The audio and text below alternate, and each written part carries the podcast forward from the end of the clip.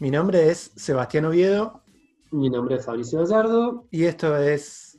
Ficciones Podcast. ¿Cómo estás, Sebastián? Diario de cuarentena número 3. Muy bien, ¿y vos? Bien, acá, cansado, ya con ganas de salir a la calle. ¿Has utilizado tus días para salir a caminar? No, en absoluto. No, no, No, no. yo tampoco. Yo tampoco. Lo he utilizado para ver películas y series de las que vamos a hablar hoy. ¿Qué vamos a hablar hoy, Seba? Hoy vamos a hablar de cine. Cine. Vamos a hablar de dos películas. Sí, solamente dos películas. La última vez que hablamos de cine eh, fue hace bastante. Y mm, sí, hoy vamos a tocar solamente dos películas eh, de las que en esta última semana se ha estado hablando bastante y ahora vamos a comentar por qué. Y eh, si querés, ya arrancamos de lleno. Arrancamos, arranca vos. ¿Qué te parece si empezás vos con la primera? Dale, eh, vamos a empezar por la película que eh, se, se estrenó este primero de mayo en una plataforma que se llama Movie. Para quienes no conocen la plataforma rápidamente, es una especie de Netflix, pero con una curación, si se quiere, muy rigurosa de, mm, de contenidos y que lo que hace es eh, todos los días subir una película nueva al catálogo. Una película que después de cierto tiempo, eh, generalmente de 30 días, esa película expira. O sea, vos tenés 30 días para ver esa película. Pero todos los Forma- días, claro, Sí, Pero- de forma tal de que el catálogo solamente tiene 30, Es 31 bastante películas claro. por mes. Claro, es limitado, pero el catálogo está conformado por películas como que siguen un- una lógica, están, eh, organizadas en ciclos, en, retrospectivas, eh, eh, y lo que hace también Movie es distribuir ciertas películas, como por ejemplo de la que vamos a hablar ahora, que es la última película que presentó Pablo Larraín el año pasado en el Festival de Venecia, llamada Emma. Eh, es una película, eh, no tengo acá, a ver, corregime porque no hice la tarea, pero no sé qué premio se llevó. Sé que ganó, Nada. ganó algo, no ganó nada. No, no ganó nada. Fue el año, o sea, fue el año que ganó Joker a Mejor Película Sí, y estaba muy, o sea, se esperaba que ganara la actriz que se llama Marina, Di- es muy difícil el apellido, Di Girolomano. sí. Eh, Ma- Marina Di, final- Di Girol- Di Girol- la, bueno, no lo vamos a pronunciar bien, le mandamos un saludo grande. No, no, no. Eh. no, eh, es como complicado. Estaba, estaba, estaba hablando, hablándose de que ella podía llegar a llevarse el premio a la mejor actriz, pero finalmente tampoco se lo llevó. O sea, tuvo muy buenas críticas, pero no se llevó ningún premio importante. Del jurado, Ni director, ni película, ni premio especial, ni nada. Esas películas, recordemos que cayeron, la- las dos, los, dos, los dos principales premios cayeron en Joker como mejor película y, y el, el premio especial del jurado fue para el, el oficial y el espía, la última película De de, Polanski. Polanski, que fue la que se... De, eh, La película de la polémica, sí. De, la polémica con Lucrecia Martel. Emma no se llevó nada. Bueno, siga Bueno. usted. Eh, ¿Hubiese merecido algún premio? Igual no vale, no vale la pregunta porque no, no- creo que no hemos visto todo lo que estuvo en esa competencia en Venecia el, el año pasado. Eh, Emma es una película que justamente cuenta parte de la historia de este personaje, de, eh, propiamente, de la propiamente dicha Emma, eh, y su pareja que está, eh, está interpretado por Gael García Bernal. que ya había venido de trabajar con el director en otras películas anteriores. En su película más conocida, que se llama No, que fue una película que estuvo nominada al Oscar, eh, fue la enviada ese año por, por, por Chile y estuvo, llegó a estar nominada. Eh, ¿Vos habías visto algo? Pe- Perdón, antes de que sigas con la... Sí, con la- no puedo-. Sí, no puedo, no puedo hablar, no, no puedo mm, describir, digamos, la filmografía porque no la he visto toda. He visto el eh, Tony Manero, la vi con seguridad. Ahora no me acuerdo si vi el club o no. Eh, después está Jackie, que es una de esas películas de temporada que, que yo dejo pasar y no veo. Sí, es, la, es la película por la cual se, Pablo Larraín llega, a, llega a Hollywood, o sea, la primera película con, con protagonistas de habla inglesa. sí lograr la nominación para Natalie Portman con el papel de Jackie, Kennedy. Claro, esa, esa no la vi. Y... No, tampoco la viste, Neruda. O sea, no, no Neruda. no he visto ninguna película del director. Es, claro, no. mi primera película. No, no, yo vi. Eh, estoy casi seguro de que vi El Club y eh, Tony Manero, pero son de las, digamos, de las primeras de, de Pablo Larraín. Pero después, eh, toda esta última etapa no la he visto. No vi ni Neruda ni no. ¿Y por qué tenías tantas ganas de ver Emma? Eh, por todo el run run que había eh, en relación a la historia y obviamente me gusta mucho Gal García Bernal, pensé que, ahora si querés hablamos un poco más de eso, pero me esperaba un poco más del personaje que, que él tenía y tenía como muchas expectativas en la historia del personaje de Emma. Eh, que yo te interrumpí con, la dirección y vos estabas empezando a contar de qué va la historia. Bueno, no, básicamente eh, cuenta la historia de, Emma y de su pareja, que no me, voy a acordar el nombre ahora, de Gal García Bernal, y mm, ellos básicamente son, ella es bailarina y él es director, eh, el, director, digamos, de la obra en donde trabaja, donde trabaja Emma, eh, son pareja, adoptaron eh, un hijo mm, que es un, chiquito de Colombia, y la trama la, empezamos como a desmenuzar cuando entendemos que lo que les pasó a ellos con el hijo adoptado es que lo devolvieron. Suena así de crudo, pero aparentemente es algo que, pasa. Lo, devuelven al hijo por mal comportamiento que tiene en la escuela, en, una escuela en donde también Emma es profesora de, danza. Y eh, una serie de inconvenientes que había tenido con, otros eh, alumnos y como había tenido como una mala conducta y era algo que, digamos, Emma no podía manejar, parece que el padre tampoco, y básicamente lo que pasa es eso, lo devuelven. Esta es como una de las aristas, creo yo, de la historia. Eh, después no, sé si deberíamos contar más o no. ¿A vos qué te parece? Como para no spoiler. No, dejémoslo ahí y después vemos a ver que. Si, vamos a hacer spoiler, decimos, bueno, vamos a hablar con spoiler y lo, ponemos en el guion. Eh, Claro, sí, la, premisa es esa, es básicamente esta relación entre este joven matrimonio que se ve, entre comillas, obligado a devolver a este niño adoptado ante determinados comportamientos que, incluyen no solamente problemas de conducta, sino eh, conductas piromaníacas y un par de, cosas más. Eh, durante la mayoría de la película eh, vemos cómo trabajan ese duelo eh, tanto el personaje de Emma como el personaje de su marido, los dos lo trabajan de forma completamente distinta. Eh, sin duda, ella es la que más se ve afectada. Y eh, asistimos a lo que sería una especie de, como cuando pasa esto en, una pareja, en una situación tan fuerte como, como es la que, estamos, la que estamos planteando, pero también puede ser la muerte de un hijo o, esta situación, esto de, comienza la crisis de la pareja y cómo lo, y cómo lo manejan ellos dos. Esa sería la, premisa de la película. Eh, ahora yo quiero saber, bueno, es básicamente un drama, o sea, no hay ningún descanso, hay, hay, un, hay uno o dos musicales, eh, escenas musicales como para relajar, pero es un drama fuerte. Eh, yo sé que a vos te gustan mucho los dramas, Seba, y por eso te quiero preguntar qué te gustó, si qué te pareció, si te gustó o no.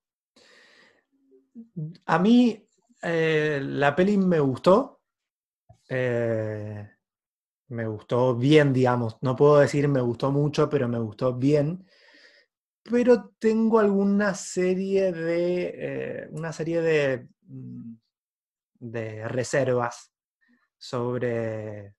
sobre la, película en sí. Me parece que.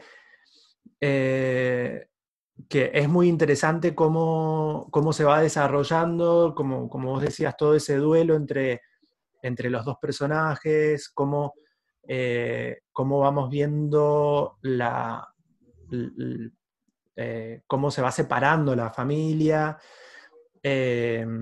todo ese proceso de, de unión y desunión, de amor y desamor que hay entre, entre ellos, toda la idea de Em, porque también pasa algo con esto de, eh, bueno, es que yo no quería ser madre, pero vos querías ser padre y al mismo tiempo no podías, o ahí hay como un conflicto también de, de, intereses que eran más individuales para con la familia, o sea, eran intereses más personales, o sea, lo que yo quiero para la familia y no era un, lo que nosotros queríamos. O sea, como que habían conflictos ya desde antes de que decidieran adoptar me parece que hay cosas ahí muy interesantes y muy bien planteadas. Eh, y mi reserva sobre la película viene más que nada por el lado de todo lo que simboliza el personaje de Emma.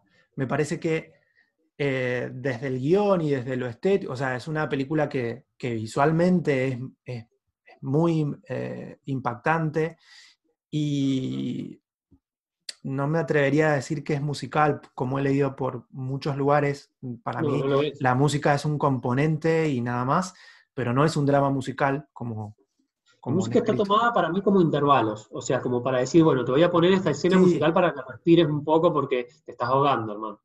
Son, son, son, sí, tienen la función de, a, veces de pausas y a veces tienen también como funciones eh, decorativas eh, en la narración.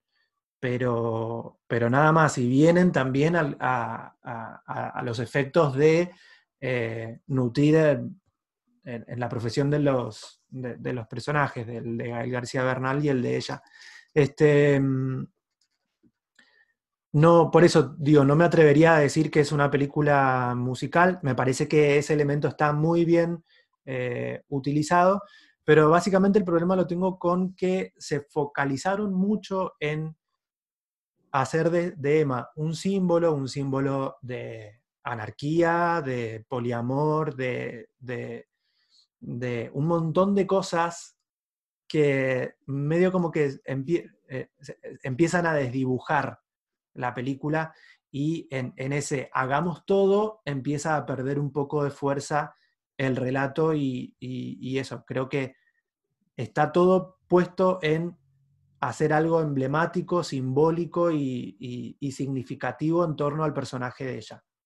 Me parece muy ambiciosa en ese sentido, extremadamente ambiciosa. Sí, coincido, coincido con vos, coincido con vos. Eh, a mí lo que más me interesaba de la película, o lo, después de vista tal vez, es que hable de estas nuevas formas de maternidad o estas nuevas formas de familia, que es a lo que, lo que plantea la película desde un principio y donde nos va llevando hacia el final sin saber muy bien eh, qué es lo que vamos a terminar viendo. Pero eh, te voy a hacer si querés, que, querés algo más para decir, querés que hable yo.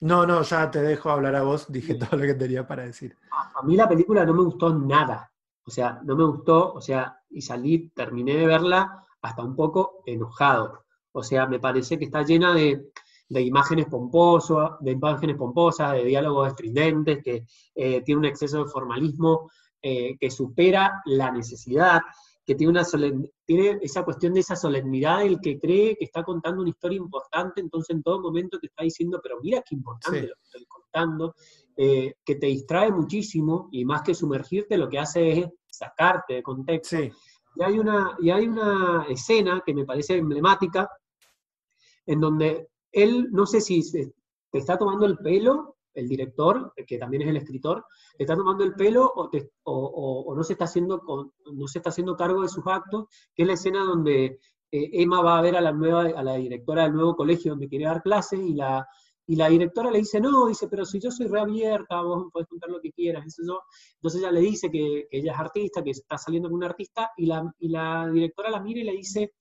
eh, yo también salí con un artista, bueno, pero no funcionó, es que los artistas son tan intensos.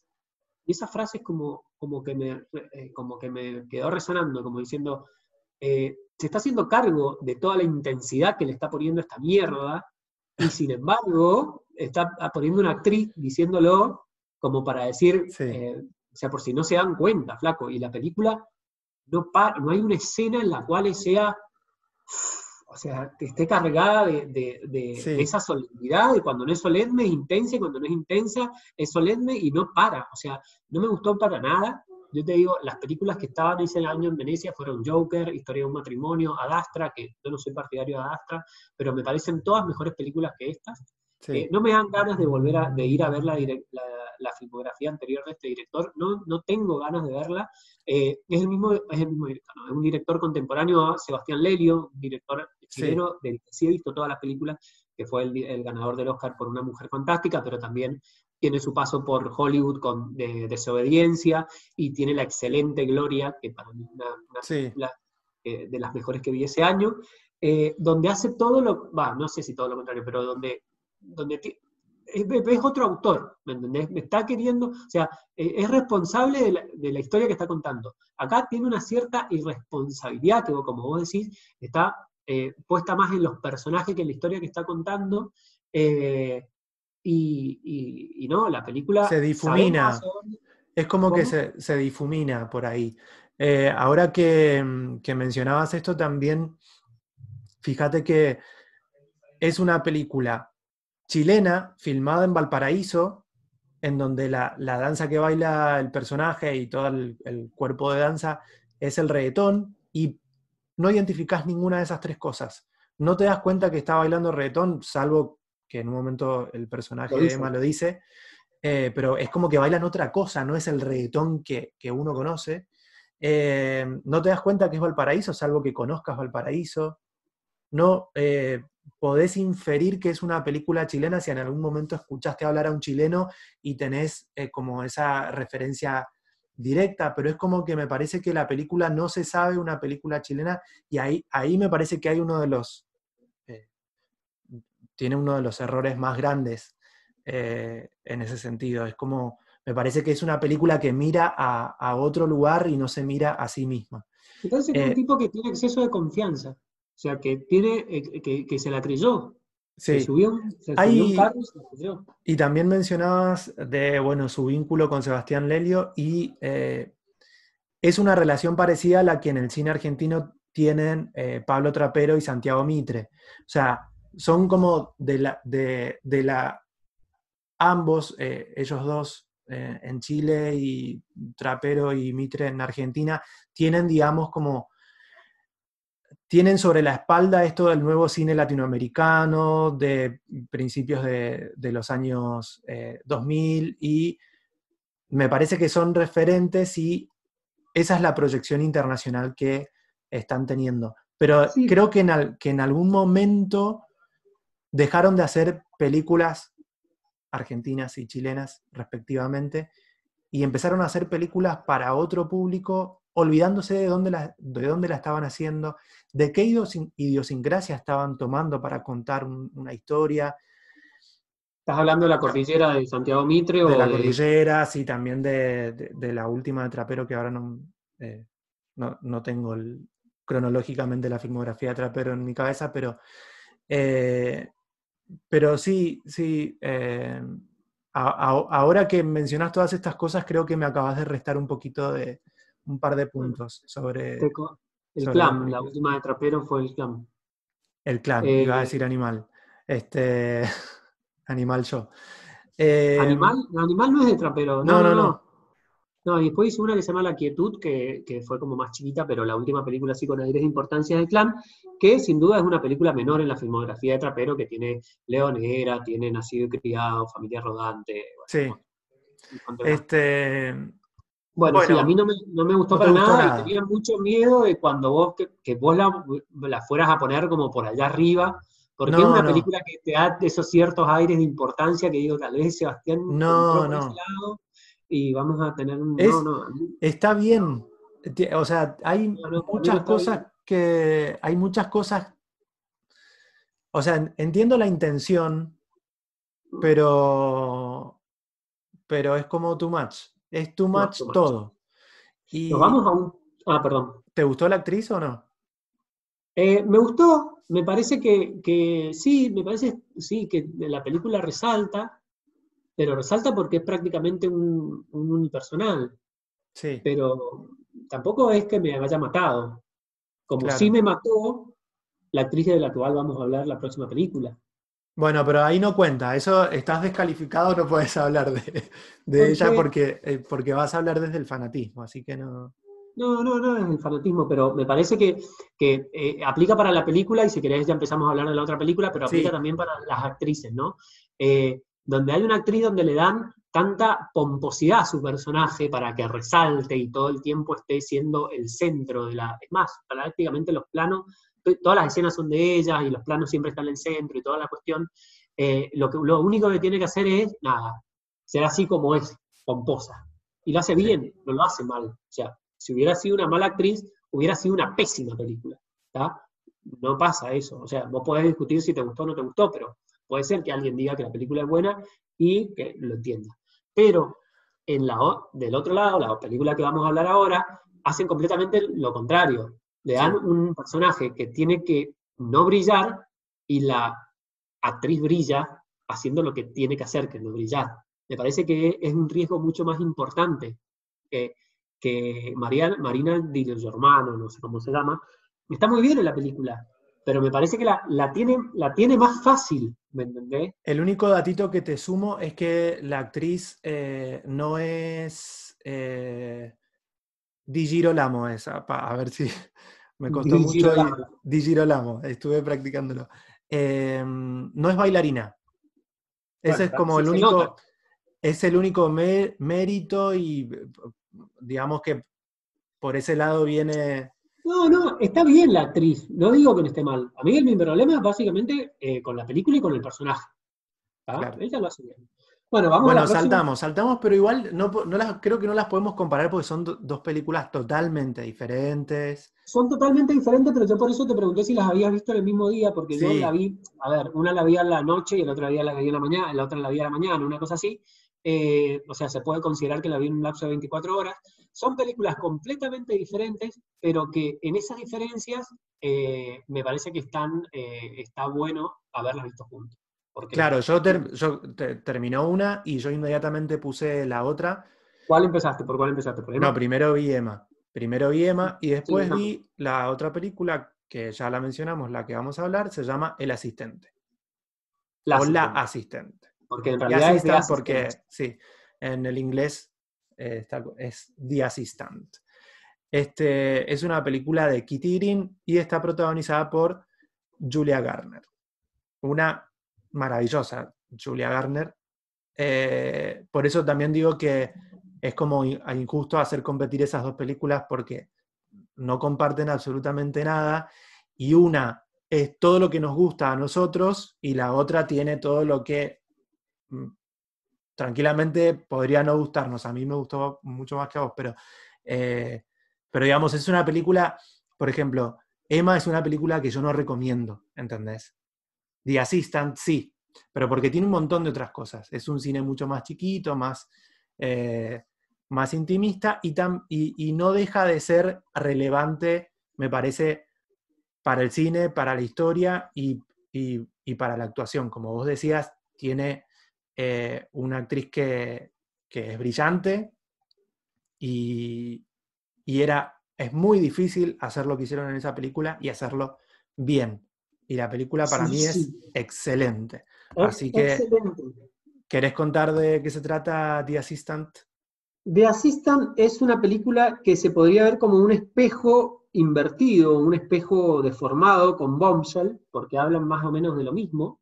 Esa película que estuvo protagonizada por esas tres, tres monstruos de la actuación que son eh, Nicole Kidman, eh, y ahora se me olvidaron. Margot Robbie y Charlize Theron.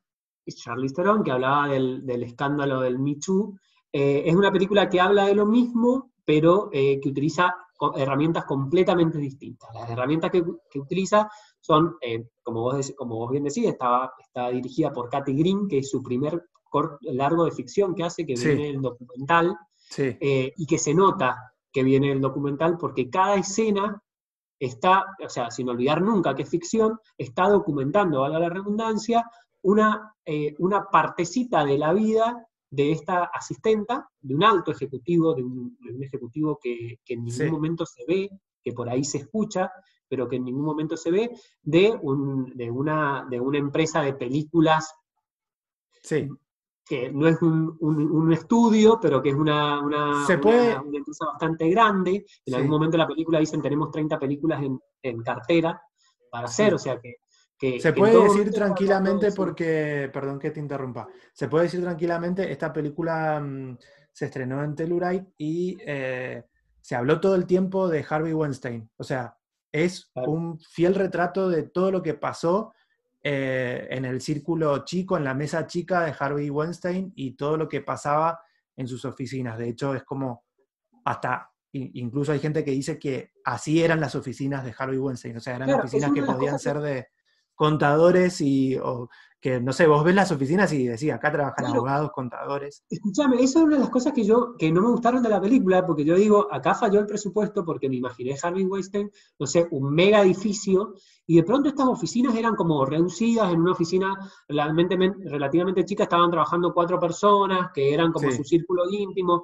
eso me pareció como que eso estaba mal, pero ahora con lo que me decís, eh, no sabía, no tenía este dato de que las oficinas de Harvey Weinstein era así, pero a, no, me parece está bien, o sea, le suma, le sigue sumando. No, sí, sí. Y lo que muestra la peli es eh, un día en la vida de esta asistenta, de este alto ejecutivo, que yo creí que iba a ser como su mano derecha, y en realidad es la chica que se encarga de todo. Es como el che pibe que está entrando a una organización como grande eh, que tiene un puesto importante porque eh, tiene no es de poder, pero sí es de manejo de mucha información, pero que se encarga tanto de buscarle la comida al jefe como de organizarle la agenda. Este personaje está interpretado por eh, Julia Garner, actriz que ya dijimos la queremos mucho, desde que el, chofer la pasa a buscar por su departamento hasta que ella sale de la oficina. Y vos lo ves así, o lo escuchás así, decís, qué embole de película, pero la película me parece que toma dos decisiones que son sumamente importantes. La primera es la duración, es una película chica o cortita, de una hora veinticinco, no llega a la hora y media. Y la segunda es que todas las escenas dicen algo. No hay ninguna escena que vos digas, esta escena está de más. Está hablando o fuera de campo, o está hablando por teléfono y sabés, o sea, eh, eso es eh, algo tan sencillo como vos y yo trabajamos en una oficina diariamente ocho horas al día, o 10 horas, o 12 horas al día, y sabés que está llena de esos pequeños momentos que pueden definir cosas. Sí. La película lo retrata de una forma muy bien, por eso digo que está muy bien traída, que ella es su primer película, pero viene a ser documental, porque prácticamente lo que hace es documentar todo lo que, está, lo que quiere contar, y a diferencia de Bombshell, eh, que es tan grandilocuente que hay como... Eh, sí, sí, es. no hay práctica, o sea, todo lo tenés que, lo tenés que entender o darlo por entendido. O sea, le, insume muchísimo trabajo, al, pero buen trabajo, al, al, espectador, y eso hace que durante la hora, hora y 25 que dura la película, vos estés en forma permanente, está tratando de estar atento a qué es lo que te están diciendo con esa simple organización de la agenda o ese simple mensaje de texto que va a mandar o, mail que va a mandar o, bueno, o esa reunión que tiene con el personaje de, que interpreta Matthew McFadden en Matthew McFadden, no, eh, la reunión con Matthew McFadden es increíble lo que hace ese tipo. Es impresionante y yo creo que es una de las, una de las escenas que vos decís, me tengo que llevar de este 2020. Sí. Es la escena que vos, que vos, o sea, yo me imagino como productor, tengo que mandar para la temporada de premios. Porque acá, acá hay un actor de reparto y hay una mejor actriz. Matthew McFadden, para quienes no lo, eh, no lo, ubican, seguramente lo han visto porque es el protagonista de Orgullo y Prejuicio y también en otra serie que nos hemos cansado de hablar acá nosotros, que es eh, Sucesión, eh, que se puede ver por HBO y que tiene dos temporadas, pero es un gran, gran, gran actor y también de un registro, me parece, amplísimo. En esta película, como bien decías, tiene una sola escena y es brillante lo que hace, pero, eh, o sea, puede lucirse por lo siniestro, me parece, de su personaje, pero lo, creo que lo que es aún mejor en la escena es, eh, sin lugar a dudas, son los dotes actorales que tiene Julia Garner, porque actuar con los ojos, con, Sí. o sea, con la direccionalidad de la mirada, con, con eh, o sea, mantener la lágrima al mejor estilo que ahora, no sé por qué se me vino a la cabeza, pero al mejor estilo Paola Krum en una serie que no me acuerdo, pero que sé que todo el mundo se acuerda de la lágrima de Paola Krum, ¿entendés? Pero eso de mantener esa lágrima, contenerla y largarla en el momento preciso, o sea, esa expresividad que tiene esa actriz, aparte de una actriz, es muy chica, tiene creo que 23 o 24 años. Sí, aparenta menos de edad de la que tiene, o sea, Sí. pero es joven, es muy joven. Otra Eh, cosa también mu- muy, interesante es que, eh, no sé si te pasó, pero yo no me aburrí en ningún momento de la película. Eh, como vos decías también, en todas las escenas te cuentan algo, incluso en la secuencia inicial, que es como en el opening de la película, que es toda esta rutina de me levanto, me pasan a buscar, llego a la oficina, prendo todo, soy la, soy, viste, la que prende las luces, las me carpetas, preparo un no sé si te diste café. cuenta de Sí. cómo empiezan con esas carpetas y dónde terminan esas carpetas. O sea, Sí, sí, sí. Todo eso todo te dice, te dice un montón de cosas eh, y, y, com- y cómo lo hace ella me parece... eh, No, la película para nada, o sea, es una película que estamos hablando de que es un día en una oficina y vos decís, Sí. yo no veo esto. Una película es- que no tiene música, no sé si te diste cuenta, pero no, No tiene, tiene música. no usa, no usa musicalización. Eh, tiene muy pocos exteriores. Tiene, creo que, no sé, dos escenas que son escenas en las que tiene que salir. Eh, sí, sí, defini- definitivamente es un gran sí. Y es una película que ahora am, a Argentina obviamente no va a llegar, la pueden encontrar de forma ilegal, pero en, en Estados Unidos se está, se está distribuyendo como otra de las películas que hablamos en el podcast anterior de cine, que es eh, Queen and Slim, se está vendiendo como en, en- en el on demand, o sea, como película para alquiler en muchas plataformas, este, porque tuvo un estreno comercial, eh, pero después empezaron a cerrar salas. Eh, creo que tuvo un estreno. comercial. Creo que tuvo estreno comercial ahora en febrero, pero no estoy seguro de si fue en Estados Unidos o en Reino Unido.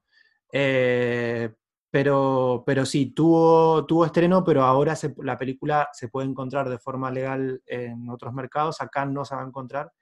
Pero es una película que, me- que a mí me encantaría que dentro del 2020 sea considerada para, para la próxima temporada de premios, porque. Y además es, a ver, hay algo, volviendo por un segundo a la película anterior, Emma me parece que es una película muy, eh, muy política en muchos aspectos, pero esta es una película muy política, muy coyuntural, que habla de una violencia sublimada, que habla de, eh, de, de- todo un sistema y un corporativismo que está al servicio de esa violencia y me resulta como, eh, es- si bien minimalista, me parece que es una película mucho más movilizadora y mucho más significativa y que le aporta un montón eh, al cine, me parece. Este, Sí, ¿vos cómo la ves? Como, ¿Vos decís que puede llegar Julia, Garner a mejor actriz este año? no creo, de, ¿Viste las nuevas reglas de Hollywood, de, Sí. de- de- perdón, de los Oscars? no, no creo porque me parece que la película está considerada como 2019 y eh, me parece que tiene que ser considerada 2020, además de muchas otras cosas. Pero, No, no, no, se estrenó el 31 de enero, o sea, se estrena dentro de la ventana. pero, pero es de, es de Telluride del año pasado. ah, mira, no. No, sí, no sé, no sé, la verdad desconozco, habría que chequear esa fecha, pero eh, de todas maneras lo que le importa a, a la temporada de premios es que tenga eh, un estreno en salas y en, algunos, en algunas ciudades puntualmente, pero bueno, como, como vos decías, ahora se está flexibilizando porque son muy pocas las películas que se van a poder estrenar en salas. Eh, así que no, no sé qué le depara el futuro a The Assistant, pero eh, desde acá nosotros hacemos nos- nuestro aporte. Ojalá que de esta película se hable mucho más porque eh, con muy pocos elementos, cuenta un montón de cosas. Sí, somos muy fanáticos ya entonces de la asistenta. Julia Garner, aparte, eh, tiene una serie que a vos te gusta un montón, que no sé si la querés mencionar. Me dijiste que no podía hablar de Ozark. No, no puedes hablar de Ozark, pero la puedes mencionar nada más. Eh, pero aparte de Ozark, es, un, es una actriz que se puede ver en un montón de, de, otras películas y que tiene una serie nueva que, te debo el dato, pero después si querés te, te lo chequeo, que está a punto de estrenarse. Y es una de las últimas series que se alcanzaron a rodar completas y que va a tener estreno, pero no estoy seguro de si es de Amazon o de eh, Netflix. Creo, ah, creo que es una serie eh, de Netflix, así que mm, creo que ni MDB eso se puede chequear eh, fácilmente. Pero, sí, se llama Inventing Anna, pero no, no sé, o sea, no sale como ella como protagonista. En los títulos está Anna Sí, no, no, no, sí, es, es protagonista eh, y de hecho la mencionaba porque justamente el otro día, creo que no sé si fue miércoles o jueves pasado, eh, IndieWire, que es una de las revistas que a mí me gusta mucho, hizo un Instagram Live entre uno de sus periodistas, que es Eric Kohn, y Julia Garner, y justamente hablaba, comentaron mucho sobre la película, sobre The Assistant, pero eh, em, Julia decía que eh, en estos últimos años se había abocado más que nada a, la televisión y que extrañaba un poco el cine y que lo único que había hecho de cine era eh, The Assistant. Eh, estoy... mucho más de cine. Es la actriz que, si vos si recordás los últimos Emmy, le gana nada más ni, ni nada menos que a Sansa, Arya, Chenoldi, ¿cómo se llama? Molly como mejor ah. actriz de reparto. O sea, es como que todas estaban esperando a ver qué, actriz de Game of Thrones gana y se lo llevó Julia Garner, merecidísimo, por la segunda temporada de Ozark. Bien. Este, sí, bueno, estoy 90% seguro de que esta, esta otra serie que estábamos comentando, Inventing Anna, eh, es de Netflix. Eh, así que bueno, ahí también vamos, vamos, a tener, porque es protagónica, ahí también vamos a tener un poquito más de Julia Garner para ver. Eh, y espero, espero tener más para ver de Kitty Green. Kitty Green, aparte otro datito, dato que no le interesa absolutamente a nadie, pero todo el cuerpo ejecutivo de la película también viene del documental, del cine documental. Y eso es algo que se ve, eh, como vos decías, es una directora pero también hay un montón de productores que vienen del cine documental y la verdad que está muy bien hecha esa transición. De... Una directora muy joven, o sea, estamos, yo no sé, yo me imagino con 20 años más, si llego, eh, y con estas mujeres eh, eh, que estamos hablando de las últimas, las últimas películas, dirigiendo, y, y, si esta es tu primera película, hermana, o sea, sí espero muchísimo más de vos. O sea, si te ponen plata para salir más exteriores, si te ponen plata para conseguir actores que, que, no caigan solamente en un solo personaje, porque esta película es una película de un solo personaje. Si vos ves el afiche, está Julia Garner y eh, Matthew McFadden, no me va a salir nunca el apellido, eh, en los créditos allá, allá arriba, y Matthew McFadden tiene una escena de siete minutos, ocho minutos. Sí, sí, sí. Eh, si, me, si me empezás a, me parece como que si le dan eh, no sé, me imagino, los, no, me imagino un estudio poniendo guita e invirtiendo en estas mujeres, y vos decís, la, la pucha, eh, no, eh, no quiero esperar mucho para ver lo próximo que hagan. Se, me, viene a la, a, la, a la, mente otra directora que no, de una película que vos todavía no viste y que vamos a ver dentro, vamos a hablar en, en otro, en otro capítulo, así que no vamos a hablar ahora, pero que es Elisa, Kitt, Elisa eh, Hitzman, que es la directora de Beach Fritz, eh, que también tienen dos películas y lo que hacen con dos mangos es impresionante. Entonces me parece que, estamos ante una nueva camada de directoras muy interesante. Sí, tal cual. Eh, tenemos más para contar, pero vamos a guardar porque parece que la cuarentena se alarga, así que hay que administrar mejor todo lo que estamos viendo y todo lo que vamos recomendando. ¿No es así, Fabricio? No tengo nada más para decir. Vean Assistant, no vean Emma. No sé. Y sí, no, no se gastan. Como decía, no, no la recomendamos. The Assistant, sí. Eh, la próxima entonces con series. Hablamos de series. Hoy nos vamos, eh, porque no Nos vamos ya a ver series, pero sí. estamos ya viendo el final de Westworld. Y que hablaremos un poco de eso la próxima. La próxima vamos a hablar de eso. Bueno, ¿te acordás, Eva, en la primera temporada y en la segunda cuando decíamos, bueno, ¿qué se estrena el jueves? ¿De qué vamos a hablar la semana que viene? No va a pasar, hermano. No va a pasar, no, no. Por mucho tiempo no va a pasar. Hasta la próxima, Seba. Hasta la próxima, Fabri.